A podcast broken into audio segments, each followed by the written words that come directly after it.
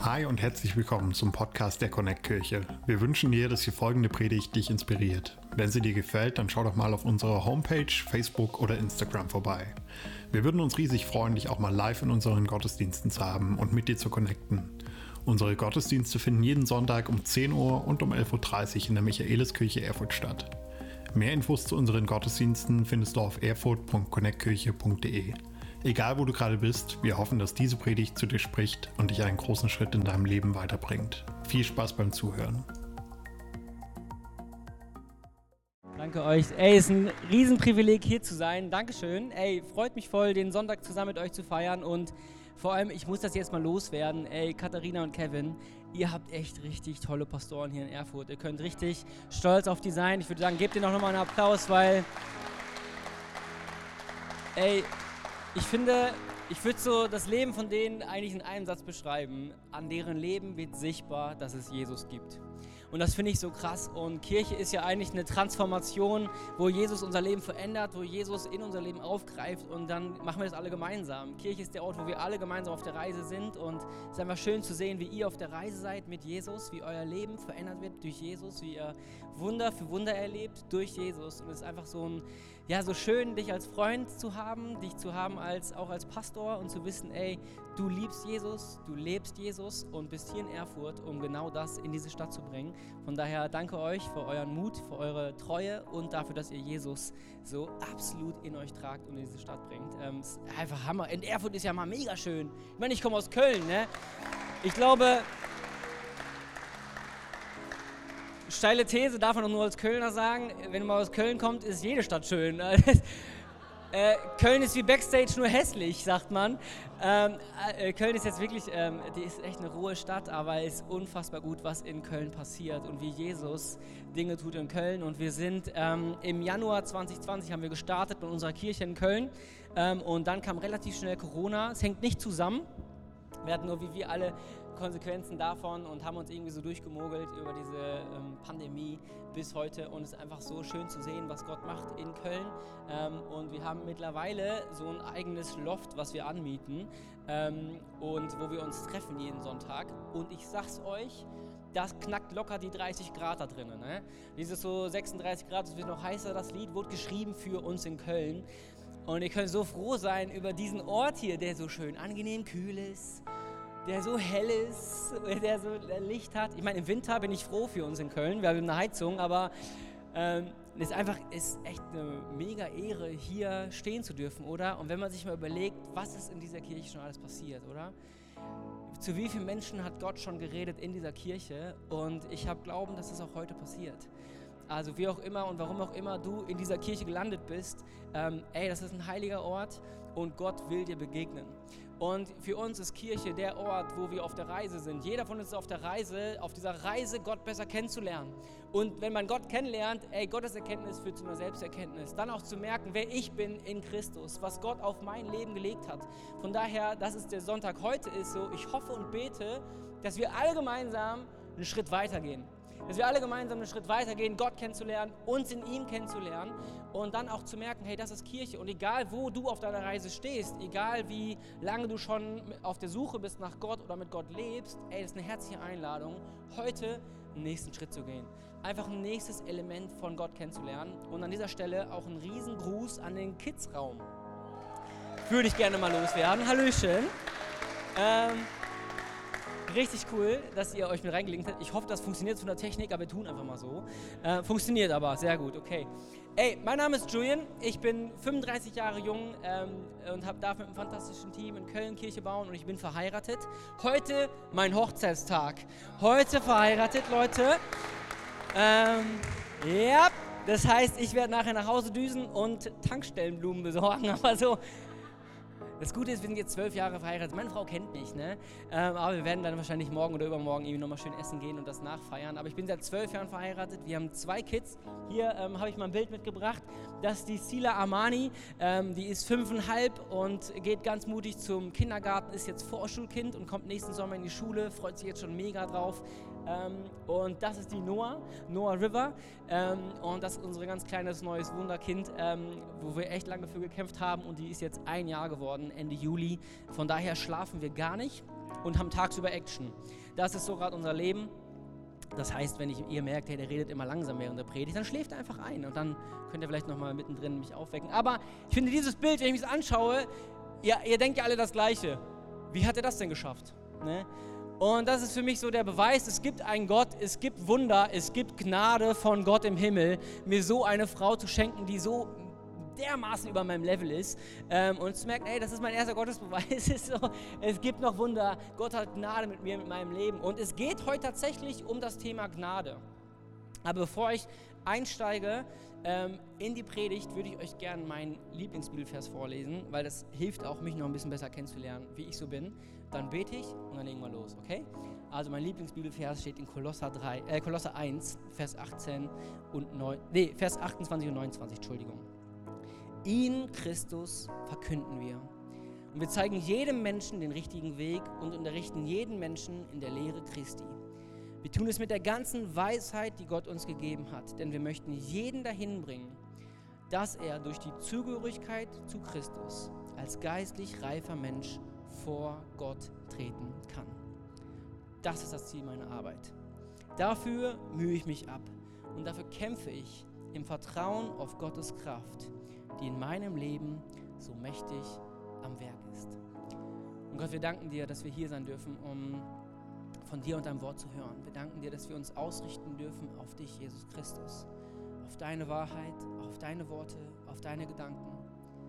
Dass wir uns wegwenden können von dem, was war in der Woche, dass wir uns wegwenden können von dem, was Leute ausgesprochen haben über unserem Leben, sondern dass wir uns jetzt hinwenden können zu dir und deine Lehre annehmen dürfen für uns, Jesus.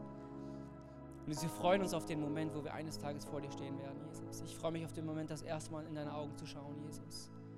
Und Jesus, ich bete, dass es ein Sonntag wird, wo wir uns vorbereiten können auf genau diesen Tag. Gott, ich bete, dass du uns zu uns sprichst mit all deiner Kraft, mit all deiner Demut. Jesus, ich bete, dass du meine Worte benutzt und dass du mir Weisheit gibst, deine Gedanken, deine Worte zu formulieren, Jesus Christus. Dass wir alle gemeinsam mit der Kraft des Heiligen Geistes dein Wort für uns annehmen können, Jesus. In deinem Namen. Amen. Amen. Und das ist tatsächlich das, was wir glauben. Wir glauben, dass wir eines Tages vor Jesus stehen werden. Und wir hoffen einfach, dass diese Reise jetzt auf dieser Welt der Reise ist, wo wir Jesus so gut wie möglich schon kennenlernen können, dass das ein vertrautes Gesicht ist mit einer vertrauten Stimme. Und ähm, wir werden auch am Ende von dieser Predigt, ähm, werde ich noch einen Aufruf machen, wo man ein Leben mit Jesus starten kann, wo man sagen will, ey, ich will gerne mit ihm leben. Aber ich werde dir vorher noch ein paar Sachen erzählen, warum eigentlich. Ich würde heute gerne predigen über Gnade. Ich meine, theologisch, geschichtlich gesehen ist ja Erfurt tatsächlich die Geburtsstätte der Erkenntnis von es gibt Gnade. Ne? Also ähm, das wurde ja hier erst äh, revolutioniert in Erfurt und ist dann von Erfurt raus in eine ganze Welt eigentlich gezogen. Dass so, ey, die Bibel ist ja eigentlich voll von Gnade. Und das ist eigentlich ganz krass, wie man das bis dahin nicht gesehen hat. Frage ich mich ja immer, was haben die denn gelesen? Weil für mich ist die ganze Bibel voll mit der Gnade Gottes. Die Gnade fängt ja an bei der Schöpfungsgeschichte von so, ey, wie Gott uns Menschen geschaffen hat. Er hat nicht einfach nur einen billigen Abklatsch, sondern er hat gesagt, ich schaffe den Menschen in seinem Ebenbild. In meinem Ebenbild erschaffe ich den Menschen. Er soll so sein wie ich. Und Gott hat Göttliches in dein Leben gelegt.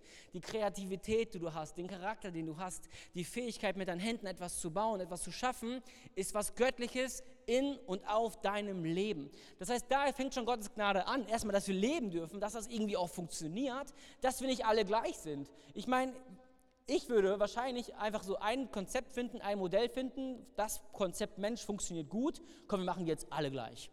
Die sehen alle gleich aus, die verhalten sich alle gleich, die denken alle das Gleiche und fühlen alle das Gleiche. Das Miteinander wäre eventuell ein bisschen angenehmer, auch langweiliger. Aber Gott hat eigentlich in jeden von uns eine Individualität reingelegt.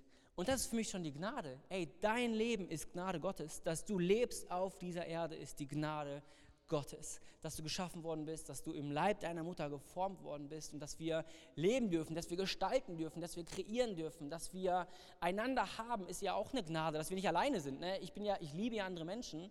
Das ist eine Gnade, dass da andere Menschen noch da sind. So, ne? Stell dir mal vor, du wärst alleine den ganzen Tag, wäre grausam. Ich meine, es gibt Menschen, die sagen, nee, wäre jetzt eigentlich der Himmel, ne? ähm, aber ich gehöre nicht dazu. Ähm, aber es ist eigentlich schon die Gnade und es fängt so an, dass so, ey, wir als Menschen können durch die ganze Bibel hindurch die Gnade sehen. Und dann kam irgendwann nach der Schöpfung der Sündenfall, wo der Mensch sich entschieden hat, ey, ja, Gott, danke, dass du die Welt geschaffen hast, danke, dass du mich geschaffen hast, aber ab jetzt mache ich es alleine. Ich entscheide mich gegen dich, Gott, und ich will mein Leben alleine selbst in die Hand nehmen. Selbst ist der Mann, selbst ist die Frau. Ich packe das schon irgendwie. Und das war der Moment, wo die Sünde angefangen hat, in die Welt zu kommen, weil der Mensch versucht hat, sein Leben aus eigener Kraft zu leben. Und Gott hat vorher zu Menschen gesagt: Ey, ihr dürft machen auf der Welt, was ihr wollt. Was ihr nicht dürft, ist von diesem einen Frucht zu essen. Und war einfach, warum war das überhaupt da? Warum gab es die Option? Einfach nur, wenn du dich gegen was entscheiden kannst, kannst du dich auch für etwas entscheiden. Und daran merkt man, dass die Beziehung zu Gott ist etwas Freiwilliges. Gott hat keine Roboter erschaffen, sondern er hat uns einen freien Willen geschaffen. Er hat uns aus der Gnade heraus eigene Gedanken gegeben, hat uns die Fähigkeit gegeben, dass wir uns entscheiden können. Ähm, und da fängt es dann an, dass der Mensch hat von dieser Frucht gegessen und hat sich gegen ihn entschieden. Und es hieß, ey, wenn ihr von der Frucht esst, müsst ihr sterben. Das lesen wir genauso im ersten äh, ähm, Buch Mose. Aber was passiert? Ja, der Mensch ist ja nicht gestorben, der lebt ja immer noch. Und ich finde es irgendwie so krass, dass eigentlich da fängt schon die Gnade Gottes an. Ne? Du findest so in den ersten Kapiteln eigentlich schon so, hey, die Konsequenz der Sünde wäre ja eigentlich schon der Tod, aber da geht die Gnade schon los. Und dann zieht sich das durchs ganze Alte Testament, zieht sich die Gnade durch, dass die Menschen immer wieder sich gegen Gott entscheiden und eigentlich hätten sie was anderes verdient, aber dann kommt die Gnade Gottes immer und immer wieder und trifft sich dann irgendwann am Höhepunkt von Jesus Christus, da kommen wir gleich zu. Ähm, aber was ist das, was ist unser Umgang mit Gnade? Gnade haben wir eben schon ein paar Mal in Liedern gesungen. Gnade hört man ständig immer mal wieder. Es gibt Kirchen, die heißen die Gnadenkirche. Das heißt, Gnade ist schon so ein Wort, was wir sehr, sehr oft erleben, aber wo wir irgendwie gar nicht so richtig mit umgehen können. Es ist wie ein Geschenk, wo wir nicht wissen, was mache ich damit eigentlich. Ich nehme euch ganz kurz mit rein in eine persönliche Geschichte von mir. Ähm, und zwar war das Weihnachten ähm, vor mehreren Jahren. Ich weiß nicht, wie alt ich da war, aber ich war auf jeden Fall schon verheiratet. Ähm, das heißt, zwischen heute und zwölf Jahren. Ich bin ganz schlecht mit so Zahlen. Bin einfach, ich habe meiner Frau heute Morgen zum 13. Hochzeitstag gratuliert und sie hat gesagt, wir sind erst zwölf Jahre verheiratet, weil so ab jetzt geht's los. Ab jetzt habe ich keine Ahnung mehr, jetzt bin ich komplett durch.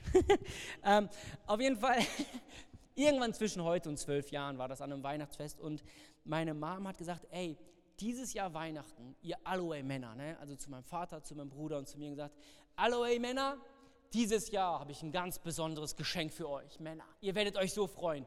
Und dann war es ja so, wenn jemand ein Geschenk ankündigt und so eine Spannung aufbaut, das ist ja so ein Extremfall dann. Ne? Entweder es ist wirklich extrem gut und du freust dich extrem zurecht, oder es ist total der Flop. Wir auf jeden Fall waren schon so am, mit meinem Bruder, ey, was kann das sein? Ne? Was schenkt uns unsere Mutter? Boah, das wird ja bestimmt irgendwas Männliches sein. Und ich bin so zum, zum Teil Schotte, also ich habe so schottische Adern.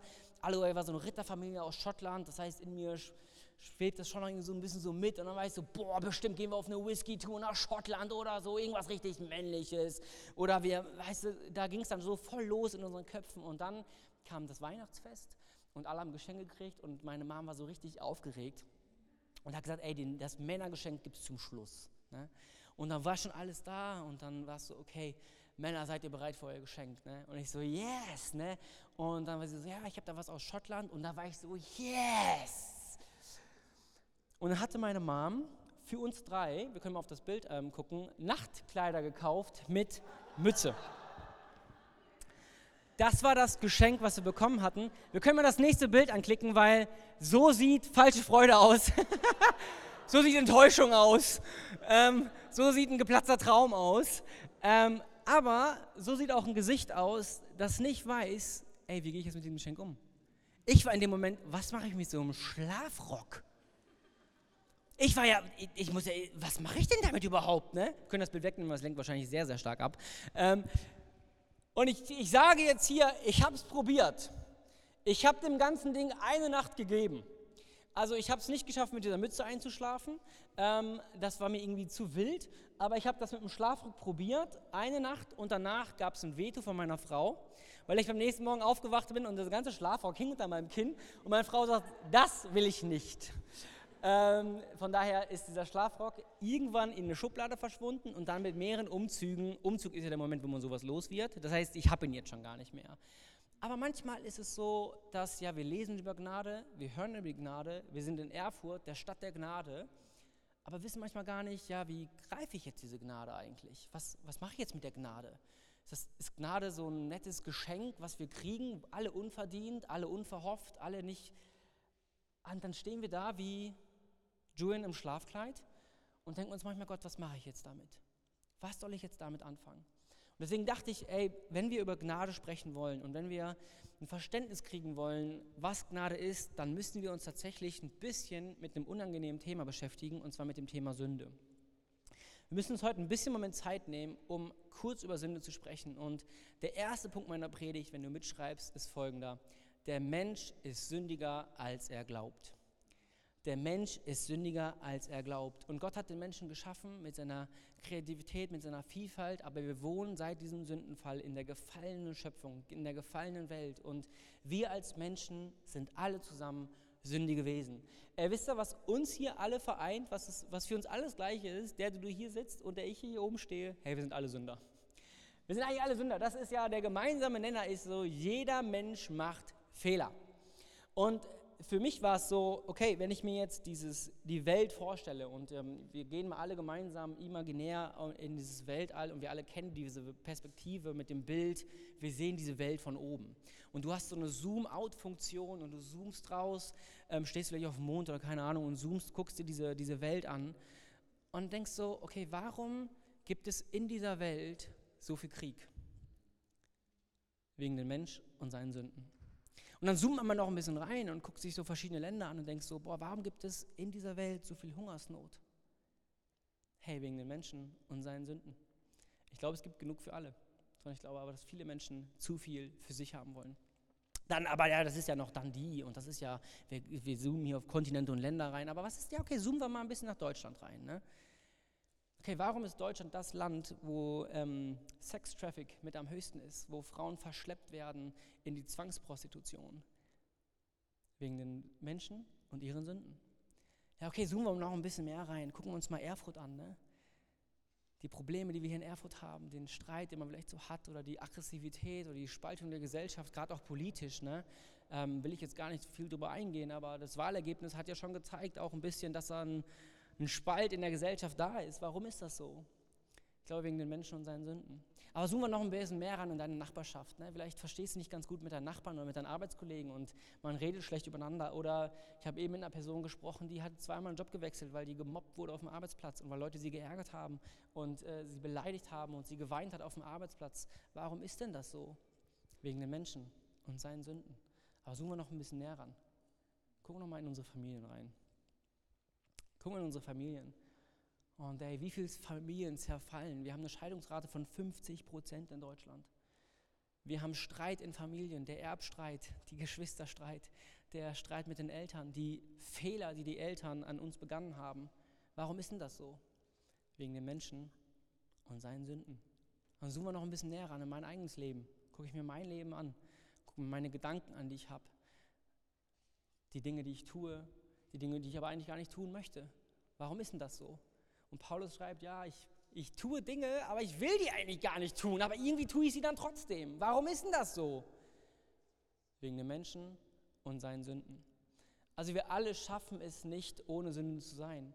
Und wir alle sind sündiger, als wir eigentlich glauben. Und das verbindet uns, dass wir als Menschen die Sünden, Sünder sind und nichts vorzuweisen, was Gott gefällt. Und ich habe noch ein paar Bibelstellen dabei aus dem Römerbrief, die gehe ich mal ganz schnell durch, einfach nur, um da theologisch noch einen Punkt dran zu setzen, an die Sachen, die ich gerade gesagt habe. Weil der Römerbrief ist ein wunderschönes Buch, Übrigens wurde ja durch den Römerbrief die Gnade entdeckt. Deswegen finde ich es ganz spannend, heute auch nochmal in den Römerbrief reinzugehen. Mal gucken uns die ersten Kapitel an. Römer 1 ist es, glaube ich. Ähm, wir haben das, glaube ich, auch auf der Folie hinter mir. Ach, hier, super. Es gibt keine Art von Unrecht, Bosheit, Gier oder Gemeinheit, die bei ihnen nicht zu finden ist. Ihr Leben ist voll von Neid, Mord, Streit, Betrug und Hinterhältigkeit. Sie reden abfällig über ihre Mitmenschen. Wer wird hier beschrieben?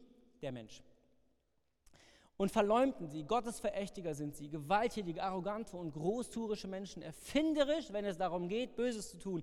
Ey, der Mensch ist am kreativsten, um so zu überlegen, was kann ich Böses tun wie kann ich die vertuschen. Ne? Ähm, und dann hier, jetzt fühlen sich alle Jugendlichen auch angesprochen, gesprochen, ähm, sie gehorchen ihren Eltern nicht. Ne? Finde ich, das find ich jetzt einen echt spannenden Punkt, weil ich habe jetzt zwei Mädels und was ich denen ja beibringe, ist Dank und Bitte zu sagen ich habe denen noch nie beigebracht zu lügen. Aber irgendwie machen sie es. Meine Tochter ist fünf und lügt mich an. Das kann doch nicht sein. Wer bringt denn ihr das bei? Und ich so, hä, das gibt's doch gar nicht. Aber das ist die Natur des Menschen. Weil die Natur des Menschen ist schon befleckt von der Sünde. Das heißt, niemand, keiner von uns hat etwas vorzuweisen. Ähm, sie sind unbelehrbar, gewissenlos, gefühllos und unbarmherzig. Nächste Bibelstelle. Wir klicken das jetzt relativ flottige Rotti durch. Ähm, genau wie in der Schrift heißt, keiner ist gerecht, auch nicht einer. Dieser Doppelpunkt, den Paulus hier macht, dieses ey, keiner, auch nicht einer. Also keiner von uns ist irgendwie auf eine Art und Weise ohne Sünde oder gerecht oder kann sagen, ich bin ohne Schuld. Nächste Bibelstelle.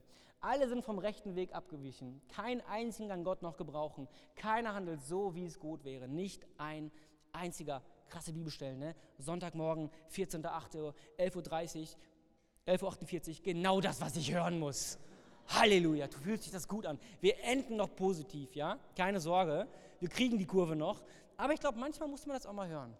Das ist so, ey, das ist die Menschheit. Und dann erschreckt uns manches nicht mehr, wenn wir einfach wissen, wie andere sind, aber auch wie wir selber sind. Habe ich noch eine oder was? Das soll? Müsste noch eine. Denn alle haben gesündigt und in ihrem Leben kommt Gottes Herrlichkeit nicht mehr zum Ausdruck. Und das ist so der Römerbrief, der so kommt. Und jetzt die Frage, wie gehen wir als Menschen jetzt damit um? Ich meine, das sind ja Worte, die wir hören, das sind ja Tatsachen, die wir irgendwann mal gelesen haben, die ähm, ja, seit mehreren hunderten von Jahren gepredigt werden, dass der Mensch ist sündiger, als er glaubt. Ja, den Satz hören wir. Wie gehen wir jetzt damit um? Der Deutsche schafft sich ein System. Wir brauchen ein System, um damit umzugehen. Wir müssen das auch irgendwie noch clustern.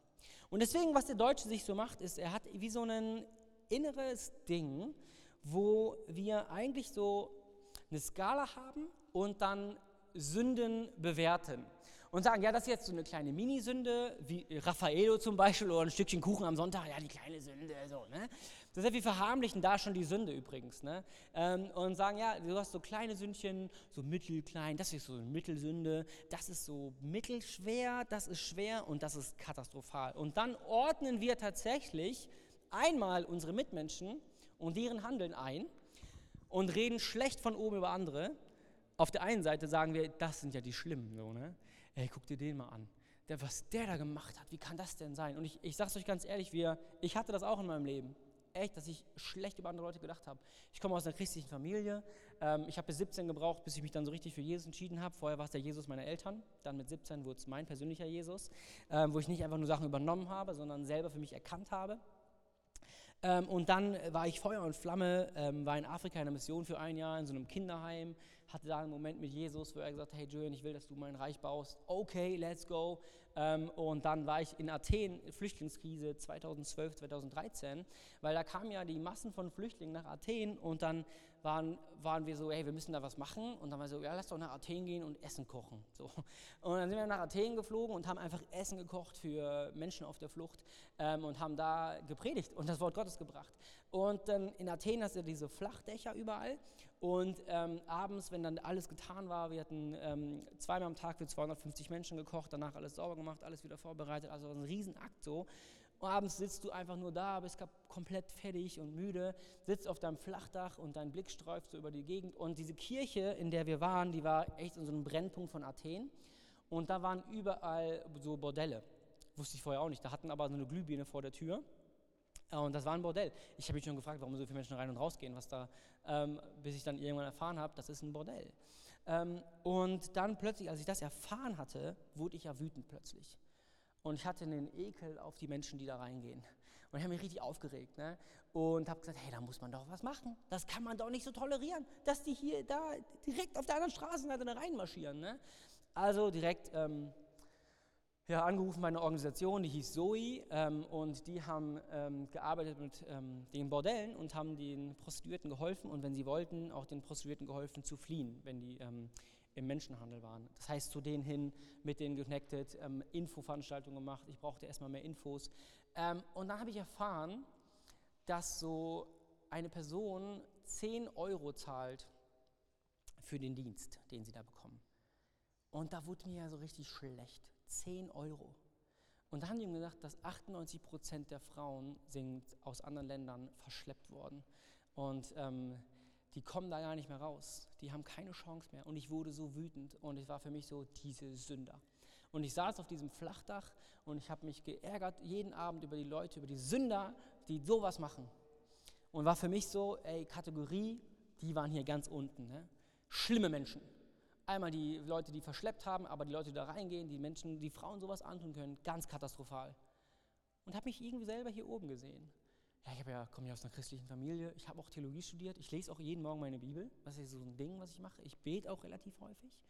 Ähm, und ich bin schon so jemand, ähm, ich habe bis 18 keinen Alkohol getrunken. Das heißt, ich war so, hatte so, ja, so, habe jetzt nicht so krasse Jugendsünden, ein paar Tattoos sind Jugendsünden, gebe ich zu, aber nicht so, ähm, aber nicht so, weißt du, ich würde immer sagen, ja, ich war schon irgendwie noch manchmal so, ich war schon der Brave so irgendwie, ne, und habe dann mit 12, 13 angefangen zu helfen bei der Kinderstunde und war für die Spiele verantwortlich und habe dann die Jugendarbeit geleitet in meinem Dörfchen und dann habe ich ähm, eine, eine, eine Worship-Band gegründet und wir haben Lobpreis gemacht in der Gemeinde und ich war jeden Sonntagmorgen da um 10 Uhr ähm, für den Lobpreis und habe die Gemeinde geleitet und war so, ja, ich habe mich hier oben einkategoriert.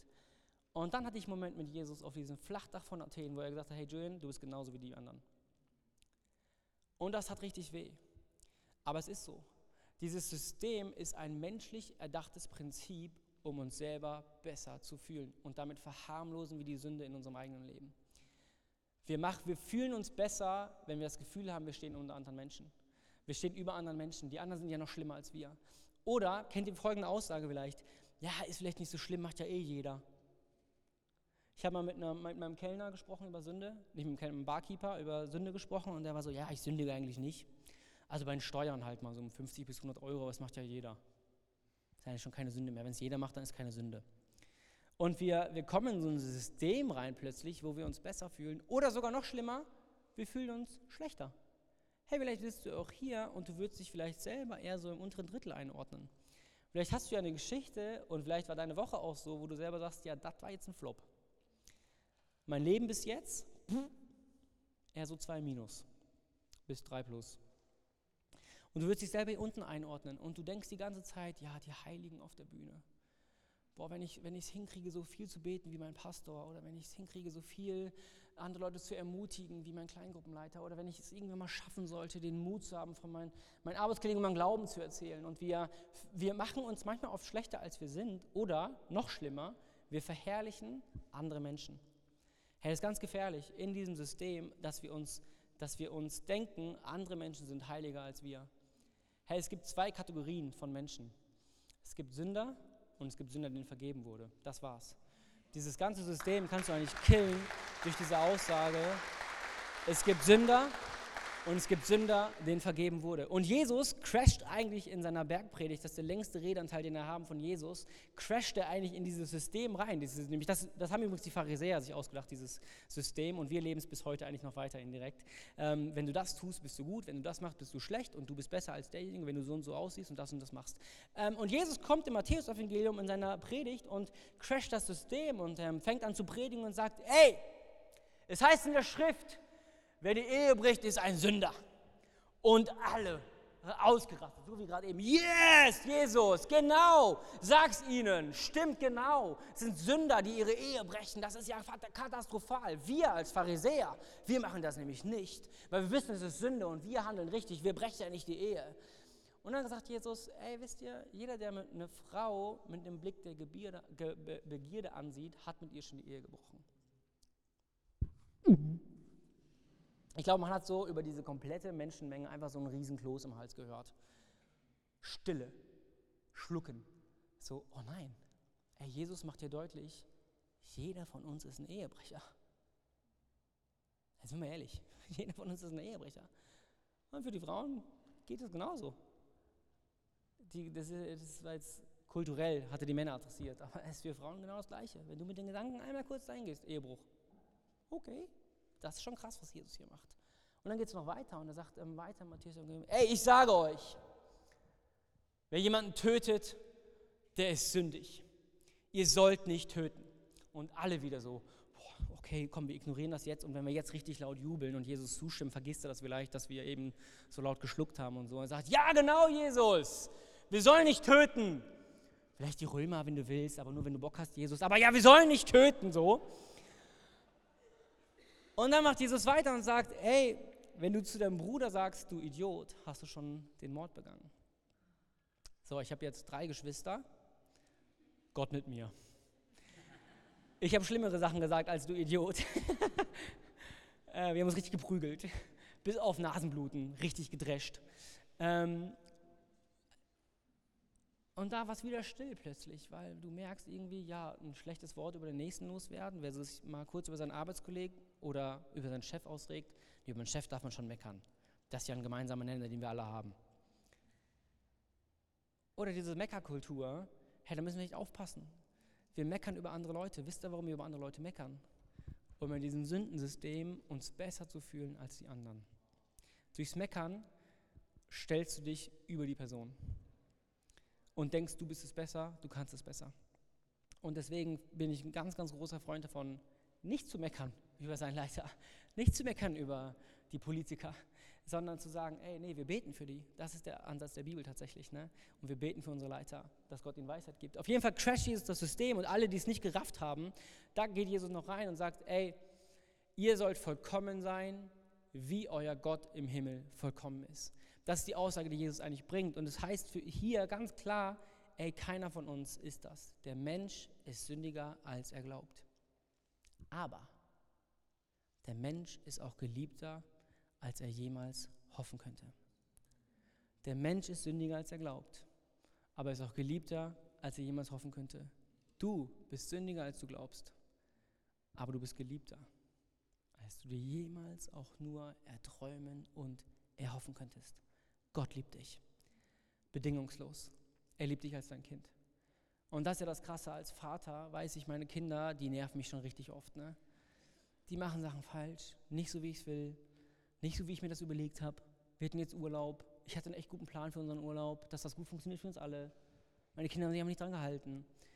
Ich sag's mal so: Die Autofahrt von Kroatien zurück nach Köln war der Horror. Ich war kurz davor, mich zu erschießen. Das war so schlimm. 13 Stunden lang Schreien im Auto und Kinderlieder ein, ist, die haben sich so abgewechselt, was lauter war. Und du denkst einfach nur, wann komme ich aus diesem Auto raus? Aber ich war der Fahrer. Aber dann liebst du deine Kinder bedingungslos. Egal, was deine Kinder machen, du liebst die. Und das ist Gottes Liebe für dich. Aber nicht als ein menschlicher Vater, sondern als ein göttlicher Vater. Gott liebt dich als göttlicher Vater bedingungslos. Er liebt dich mehr, als du jemals erhoffen könntest. Er hat eine Sehnsucht nach dir. Wie gehen wir mit der Liebe von Jesus um? Wie gehen wir damit um als Deutsche? Wir schaffen ein System. Wir schaffen ein System und sagen, okay, hey, danke Jesus für deine Liebe und danke, dass wir mit dir leben dürfen. Und ich habe übrigens keine Ahnung, wie viel Zeit ich habe. Hier ist es schon rot. Bin ich drüber oder geht die Uhrzeit nicht? Kann ich noch weitermachen? Das geht einfach, ne? Ich bin auch bald, bin auch bald da. Kingsley, du kannst schon mal kommen und mir helfen dass wir landen auf jeden Fall. Ey, Jesus liebt dich. Jesus hat das Beste vor für dich und dein Leben. Jesus hat einen Plan für dein Leben. Und die Dinge, die Jesus angefangen hat in deinem Leben, Philippa 1, Vers 6, die wird er auch zu Ende bringen, weil er einen Plan für dich hat. Und wie gehen wir um mit dieser bedingungslosen Liebe, mit einem System? Wir haben dieses System und wir denken uns so, okay, sagen wir es mal so, könnt ihr diesen Teppich hier sehen auf der Bühne? Könnt ihr den sehen? Hier liegt ein Teppich, weil ihr das nicht sehen können. Wir denken so, ey, wenn ich auf dem Teppich stehe, dann bin ich im heiligen Bereich. Hey, dann mache ich Sachen richtig. Dann, dann lebe ich als Christ, so wie man als Christ leben muss. Und mach, mach die Dinge richtig. Das ist so der Halleluja-Moment, ja, wo du so Halleluja und du bist stolz auf dich. Und dann sind hier natürlich dann der Moment, wo du nicht mehr mit Jesus lebst. Das ist die Welt, der böse Ort. Das heißt, es gibt irgendwie diese Welt und es gibt dann irgendwie das Reich Gottes. Da gibt es irgendwie so einen Ort der Heiligkeit. Und was ja Jesus für uns macht, ist, er gibt uns diesen Teppich und sagt, ey, das ist das, was ich für dich habe. Das ist das Wort Gottes. Das ist dieser Plan, den ich über dein Leben ausgeschrieben habe. Und ja, im Wort Gottes gibt es auch ein paar Bedingungen, was es heißt, mit Gott zu leben. Wo Gott eigentlich das Beste für uns will. Es heißt nicht die zehn Gebote, sondern es heißt eigentlich, die zehn Ratschläge für dich. Wo es eigentlich ist so, ey, wenn wir danach leben, dann funktioniert das miteinander. Wenn du dich hältst, ich, ich nenne ein paar Beispiele, okay? Und wir denken so, ja, wir haben unseren heiligen Bereich und wir fragen uns, wie sehr kann ich jetzt dieses Leben mit Gott ausreizen? Okay? Also wie sehr kann ich schon als Christ leben und Jesus annehmen, aber ich will ja auch so viel wie möglich von der Welt irgendwie noch so mitnehmen. Ohne dass jetzt aber Sünde ist, ne? sondern dass ich schon im heiligen Bereich bleibe. Die heilige Zone, da will ich drinnen bleiben. Und wir, wir schaffen uns mh, hm, Momente, wo wir zum Beispiel jetzt, die Bibel sagt ganz klar, ey, Sex vor der Ehe, Nicht gut. So, will ich nicht empfehlen, so, ne? Weil, warum, warum gibt es dieses Gebot? Um dich zu schützen. Weil Gott hat Sexualität erschaffen und Gott weiß, was es mit Sexualität auf sich hat. Gott weiß, was Sexualität im Menschen auslöst. Und deswegen, er will das Beste für dich. Und deswegen sagt er, hey, vertrau mir, ich habe keinen Sex vor der Ehe. Was versuchen wir als Christen? Okay, wie kann ich das jetzt annehmen, aber so weit wie möglich mich im Graubereich befinden? Wie viel kann ich jetzt mit meiner Freundin oder meinem Freund rummachen, ohne dass es jetzt Sex ist? Das sind die Fragen, die ich ständig kriege als Pastor. Hey, wann fängt ein Sex an? Biblisch gesehen? Weil wir versuchen, so viel wie möglich mitzunehmen. Und wir versuchen, am Randbereich der, der Sünde, der Heiligkeit zu leben und tasten uns ran und gehen immer dahin und sagen, ja, nee, das ist ja, also Petting ist ja kein Sex. Ne? Das, ist ja, das ist ja absolut noch im heiligen Bereich, kein Problem. Und wir reizen dieses System aus. Wir reizen die Gnade aus. Weil wir denken, die Gnade, die wir von Gott bekommen, ist ein System. Und wir denken so, ja, wenn wir das machen, dann sind wir im Gnadenbereich, dann ist alles richtig. Aber sobald wir da rausgehen, ach du liebes bisschen, dann wehe dir Gott. Und wir merken aber gar nicht, dass wir uns bei diesem Denken, wenn wir Gnade als ein System sehen, als ein richtig und ein falsch, bewegen wir uns immer in komischen Fahrwässern und wir entfernen uns oft von dem göttlichen Plan und merken manchmal gar nicht, dass wir die Grenze schon überschritten haben. Nächstes Beispiel, die Bibel sagt, ey, betrink dich nicht. Das Einzige, wovon du berauscht werden sollst, ist der Heilige Geist. Lass dich nicht berauschen vom Alkohol. Hört man das meistens nicht so gerne. Gerade Karnevalsstädte haben ein Problem mit dieser Bibelstelle. Ich habe ich hab genau über diese Bibelstelle gepredigt am Karnevalssonntag. Kamen halt nur so 45 Leute statt 150 dann, aber wir stehen zum Wort Gottes. Ey, wir sollen sich nicht betrinken. Aber wann bin ich denn berauscht? Wann bin ich denn betrunken? Ja, ein Bierchen geht immer. Also in Köln sagt man, ein Kölsch ist kein Kölsch. Ne? Ähm, kann ja noch fahren, alles in Ordnung, so, ja, okay, dann trinke ich halt. Aber dann gehst du eine Woche später auf die nächste Party und bist schon bei zwei, drei Bier. Und hast ja, so ein cooler Vibe und ja, ich habe auch gut gegessen vorher, echt kein Problem. Und hier trinken ja auch alle echt viel. Und du merkst so, du versuchst dann irgendwann, ja, ich weiß irgendwie, ich soll mich nicht betrinken. Aber dann ist die Frage, wie viel darf ich denn trinken, dass das jetzt noch göttlich ist? Weil du Gnade als ein System siehst. Du denkst, es gibt irgendwann diesen Moment von richtig und falsch. Und dann gibt es irgendwann, oh, das wäre jetzt das eine Bier zu viel. Aber wo fängt das denn an? Wo hört das auf? Und Gott sagt nicht, trink nur drei Bier. Er sagt, berausch dich nicht. Und jetzt kommt der spannendste Gedanke, den ich hatte. So, wir wissen oft nicht, wie wir mit Gnade umgehen können. Und wir schaffen ein System aus der Gnade. Und wir schaffen ein System, wo wir denken, das ist richtig, das ist falsch. Wenn wir hier drinnen leben, leben wir heilig. Wenn wir hier leben, dann sind wir nicht mehr heilig. Und dann, ups, aber wir können ja immer wieder zurückkommen in diesen Teppichbereich. Aber Jesus ist genau das Gegenteil. Wisst, was Jesus sagt? Hey, ich bin die Gnade. Jesus ist die Gnade. Gnade ist kein System, sondern Gnade ist eine Person. Und das ist der, tatsächlich die Einladung, wie wir Christentum leben können. Ich gehe jetzt mal auf dieses Beispiel ein. Gnade ist eine Person und kein System. Wir waren eben am Ehebruch. Okay, wann fängt für mich Ehebruch an? Wenn ich jetzt nicht an das System Ehe denke, sondern an meine Ehefrau, gehe ich anders mit dieser Fragestellung um. Das System Ehe sagt mir, Ehebruch ist, wenn mich jemand anders in der Kiste landest. Das ist ja gesellschaftlich Ehebruch in dem System Ehe. Ich treffe mich nicht mehr mit anderen Frauen. Ich schreibe nicht mehr mit anderen Frauen. So, es gibt auch so einen Trend mit so, so gegenseitig massieren oder so. Ich bin da mega komisch. Ich lasse mich nicht massieren von anderen Frauen. Könnte ich machen, ist wahrscheinlich auch noch kein Ehebruch, aber ich bin meiner Frau treu und ich liebe meine Frau. Und ich will das Beste für die Beziehung mit meiner Frau und mit mir. Und ich sehe deswegen Gnade und Ehebruch nicht als ein System, sondern als eine Beziehung.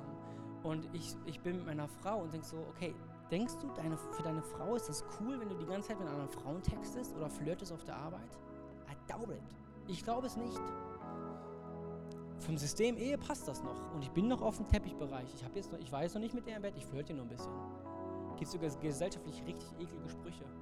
Ich hole mir auf der Arbeit ein bisschen Appetit, um dann zu Hause zu essen. Das ist gesellschaftlich sogar schon, es ist einfach traurig. Aber wenn wir es als eine Beziehung sehen zu einer Person, die wir lieben, gehen wir plötzlich anders um mit den ganzen Geboten und mit den ganzen Richtlinien, die wir haben als Christen. Weil dann wollen wir das Beste wie die Beziehung zwischen Gott und mir. Und das ist tatsächlich ähm, die Art und Weise, wie Jesus dieses System bricht, durch eine persönliche, individuelle Beziehung mit dir. Hey, kein Christ ist gleich. Und kein Christ muss sein Leben gleich leben. Jeder darf seine Beziehung mit Jesus finden und danach leben.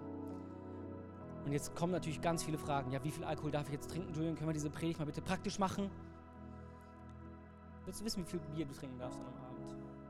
Trink so viel, wie du trinken würdest, wenn Jesus mit dir am Tisch sitzen würde. Das ist mein Maßstab. Weil dann lebst du plötzlich diesen Glauben als eine Beziehung und nicht als ein System.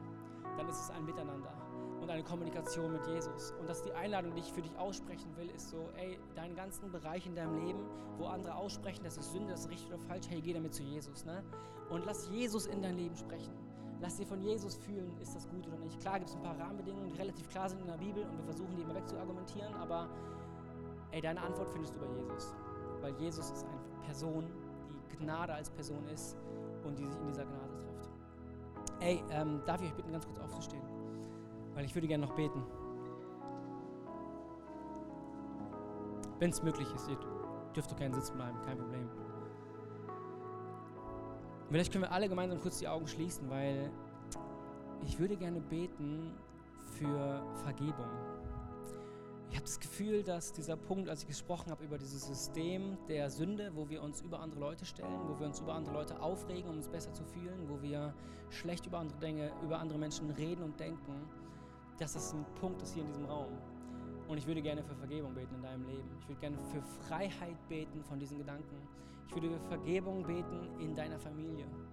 Wo vielleicht Streit ist mit deinen Eltern, mit deinen Geschwistern. Ich bete, dass du der Friedensbringer sein kannst in der Situation, weil du aus diesem System rausbrichst. Vielleicht können wir gemeinsam alle kurz die Augen schließen. Und das ist jetzt ein. Der, eure Pastoren auch die Augen zu, keine Sorge. Ich fahre auch nachher wieder. Das heißt, du hast jetzt eine Chance zu sagen, hey, ich brauche Gebet. Ich können alle Augen zu sein und dann kannst du einfach deine Hand heben, wenn du sagst, hey, ich brauche da Hilfe. Ich brauche Vergebung in meinem Leben, in meiner Familie, meinem Arbeitsplatz. Heb einfach ganz kurz deine Hand und dann bete ich für dich. Sehr gut. Und schon einige Hände oben, sehr mutig von euch. Danke fürs Vertrauen, danke für den Mut. Jesus, ich danke dir für die Kraft der Vergebung, Jesus. Jesus, ich danke dir, dass du auf diese Welt gekommen bist aus Liebe, um uns Menschen zu vergeben, aber uns auch zu befähigen, dass wir einander vergeben können, Jesus.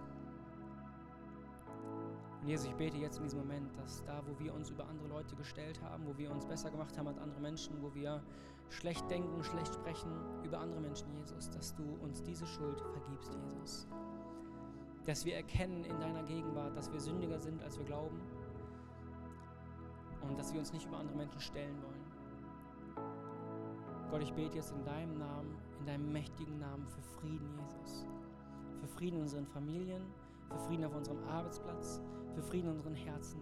Jesus Christus, ich bete, dass Bitterkeit weichen muss im Namen von Jesus. Dass Bitterkeit ausgetauscht wird durch Liebe und Freundlichkeit, Jesus. Jesus, ich bete, wo wir einen Groll haben, wo wir Knoten im Bauch haben, wenn wir Leute sehen, Gott, dass du dieses Gefühl nimmst und dass du eine ganz neue Freiheit schenkst für jeden Einzelnen. Gott, ich bete das besonders für die Leute, die gerade so mutig waren, ihre Hand gehoben haben, Jesus. Du kennst die Situation, du hast die Hand gesehen, du hast den Hilferuf gesehen, Gott, du hast den, den Moment gesehen, wo Leute dir erlauben zu wirken, Jesus Christus, und wir beten, dass du das jetzt tust, Jesus. Gott, ich bete aber auch für alle, die sich nicht getraut haben, die Hand zu heben, Gott, aber auch so Momente haben, dass du auch da wirkst, Jesus Christus. Jetzt wir beten, dass unsere Woche anders aussieht, dass unsere Woche erfüllt wird von deiner Gnade. Und dass Gnade nicht irgendwas Theoretisches ist, was wir in der Kirche hören, sondern dass Gnade praktisch wird in unserem Leben. Dass wir Gnade empfangen und Gnade weitergeben können, Jesus Christus. Und ich bete, dass du uns mit deinem Geist die Kraft gibst, gnädige Menschen zu sein, weil wir Gnade von dir empfangen haben, Jesus. In deinem Namen, Amen. Bleib gerne noch stehen und vielleicht können wir die Augen noch geschlossen halten. Weil ich würde gerne noch eine Bibelstelle zitieren. Die Bibelstelle steht in Johannes 3, Vers 16 und da steht folgendes: Denn so sehr hat Gott die Welt geliebt. Hey, trotz der Sünde. Trotz dem Zoom-In, trotz deinen Gedanken, trotz dem, was da war. Denn so sehr hat Gott die Welt geliebt, so sehr hat Gott dich geliebt, dass er seinen einzigen Sohn hergab. Damit jeder, der an Jesus glaubt, nicht verloren geht, sondern das ewige Leben haben wird. Hier kommt die Person Jesus auf die Erde. Das ist vor 2000 Jahren passiert. Aber wisst ihr was? Das ist doch immer noch der Fall. Dieses Versprechen gilt auch bis heute. Ey, wenn wir Jesus annehmen für unser Leben, wenn wir die Gnade Jesus annehmen, wenn wir selber erfahren, wie uns unsere Schuld und unsere Sünden vergeben wird. Und wisst ihr was? Das ist eine neue Identität. Du bist plötzlich nicht derjenige, der beladen ist mit einer Schwere und mit Schuld und mit Sünde, sondern du bist der Person, der plötzlich in einer Freiheit leben kommt. Jesus sagt, er ist gekommen, um Freiheit zu bringen für uns. Diese Freiheit meint er, dass unsere Schuld uns vergeben wird. Wie funktioniert das jetzt? Er lässt einfach nur an Jesus glauben. Wer an Jesus glaubt und ihn in sein Herz aufnimmt, der wird gerettet werden. Johannes 1, Vers 12. All denen aber, die ihn aufnahmen und in seinen Namen glauben, gab er das Recht, Gottes Kinder zu werden. Du musst an Jesus glauben und ihn einnehmen, ein, einladen in dein Herz und er wird dir deine Schuld vergeben. Vielleicht können wir alle Augen kurz geschlossen halten und ich zähle gleich bis drei. Und dann darf jede Person in diesem Raum, die sagt, ich will mein Leben Jesus geben, seine Hand heben. Herr, vielleicht bist du so wie ich aus so einem christlichen Elternhaus und du hast das alles schon oft gehört und warst so ein passiver Teilnehmer der Kirche und der Botschaft und kennst den ganzen Verein auch schon, aber vielleicht hast du jetzt gerade einen Moment, wo dir, sich, wo dir deutlich wird, ey, ich habe mich noch nie entschieden. Ich habe das noch nie so für mich gemacht. Ich habe den Jesus meiner Eltern gelebt und nicht meinen persönlichen Jesus. Ich habe an den Jesus, an ein System gedacht, wo ich dachte, wenn ich so und so für Kirche gehe, dann wird es schon gut gehen. Aber Jesus ist diese Person, die auf dich wartet und ausgestreckte Hand. Vielleicht hast du noch nie deine Hand zu ihm ausgestreckt und seine Hand ergriffen und angenommen. Darfst du gleich bei drei deine Hand heben und dich für ihn entscheiden. Vielleicht bist du auch hier und hast diese Entscheidung noch nie getroffen für dich. Vielleicht bist du hier und hast noch nie gesagt, Jesus, ich brauche dich. Und ich will dich einladen, diese Entscheidung zu treffen. Und es ist völlig egal, wie dein Leben es jetzt aussieht. Dieser Moment entscheidet, wie dein Leben ab jetzt aussieht. Als Mensch der Freiheit, dass alle Sünde von deinem Leben vergeben wird. Und du darfst bei drei gerne deine Hand heben wenn du hier bist und zum allerersten Mal davon hörst. Und soll ich noch was sagen, ey? Wenn ein bisschen stimmt von dem, was ich gesagt habe, und du gleich deine Hand hebst, wirst du dein Leben komplett verändern und wirst Freiheit erleben. Die Sünde wird dir vergeben und du wirst ein ewiges Leben mit Jesus leben, wenn das stimmt, was ich sage. Wenn es nicht stimmt, was ich gesagt habe, und du bei drei deine Hand hebst, dann passiert einfach gar nichts. Aber ich selber für mich erlebt, dass die Kraft von Jesus in meinem Leben deutlich geworden ist. Und es ist die beste Entscheidung, die ich jemals getroffen habe. Dann macht euch bereit. Eins, zwei, drei. Heb einfach deine Hand da, wo du stehst. Dankeschön, sehr mutig. Dankeschön, auch super. Hammer, danke euch beiden. Sehr gut. Okay, ey, lass uns zusammen beten, oder? Jesus, wir danken dir für jeden Einzelnen, der gerade die Hand gehoben hat, Jesus. Jesus, ich danke dir, dass du in deiner Liebe, in deiner Fülle, in deiner Gnade, dass du als Person kommst und diese beiden Leben von Grund auf erneuern möchtest. Jesus, wir danken dir, dass du Sünde vergibst. Wir danken dir, dass deine Liebe ausgegossen wird, jetzt in diesem Moment, Jesus, und wie wir erleben dürfen, dass diese Freiheit auf das Leben kommt von den beiden Leuten. Jesus, ich bete für jeden Einzelnen, der hier sitzt und der noch darüber nachdenkt, der auf der Reise ist zu dir, Jesus. Jesus, ich bete, dass du dich auf deine persönliche Art und Weise offenbarst, Gott, in der nächsten Woche. Dass du Zeichen des Himmels schenkst, Gott. Jesus, danke, dass du jeden Einzelnen liebst Jesus, danke, dass du jetzt in diesem Moment in die Herzen kommst, um Herzen zu verändern. Wir lieben dich, Jesus. In deinem Namen. Amen. Wenn du mehr über Jesus erfahren willst oder deine Geschichte mit uns teilen möchtest, dann schreib uns gerne auf Facebook, Instagram oder eine E-Mail an info@connectkirche.de. Du bist begeistert von der Connect Kirche und möchtest unsere Arbeit unterstützen? Dann findest du auf unserer Homepage weitere Details, wie du das tun kannst. Falls du nicht aus Erfurt und Umgebung kommst, aber dennoch aktiv verfolgst, was wir als Kirche tun, möchten wir dir zuallererst Danke sagen, dass du auf diese Art Teil von dem bist, was hier in Thüringen geschieht. Gleichzeitig wollen wir aber sicherstellen, dass du vor Ort eine Kirchenfamilie hast. Wir sind der festen Überzeugung, dass es keinen Ersatz dafür gibt, eine Kirche vor Ort zu haben, in der du connected bist und Beziehungen pflegen kannst, die dich im Glauben voranbringen. Falls du keine Kirche vor Ort haben solltest, ermutigen wir dich dazu, dir eine zu suchen. Wenn du dabei Hilfe brauchst, melde dich gern unter info@connectkirche.de. Danke fürs Zuhören und bis bald.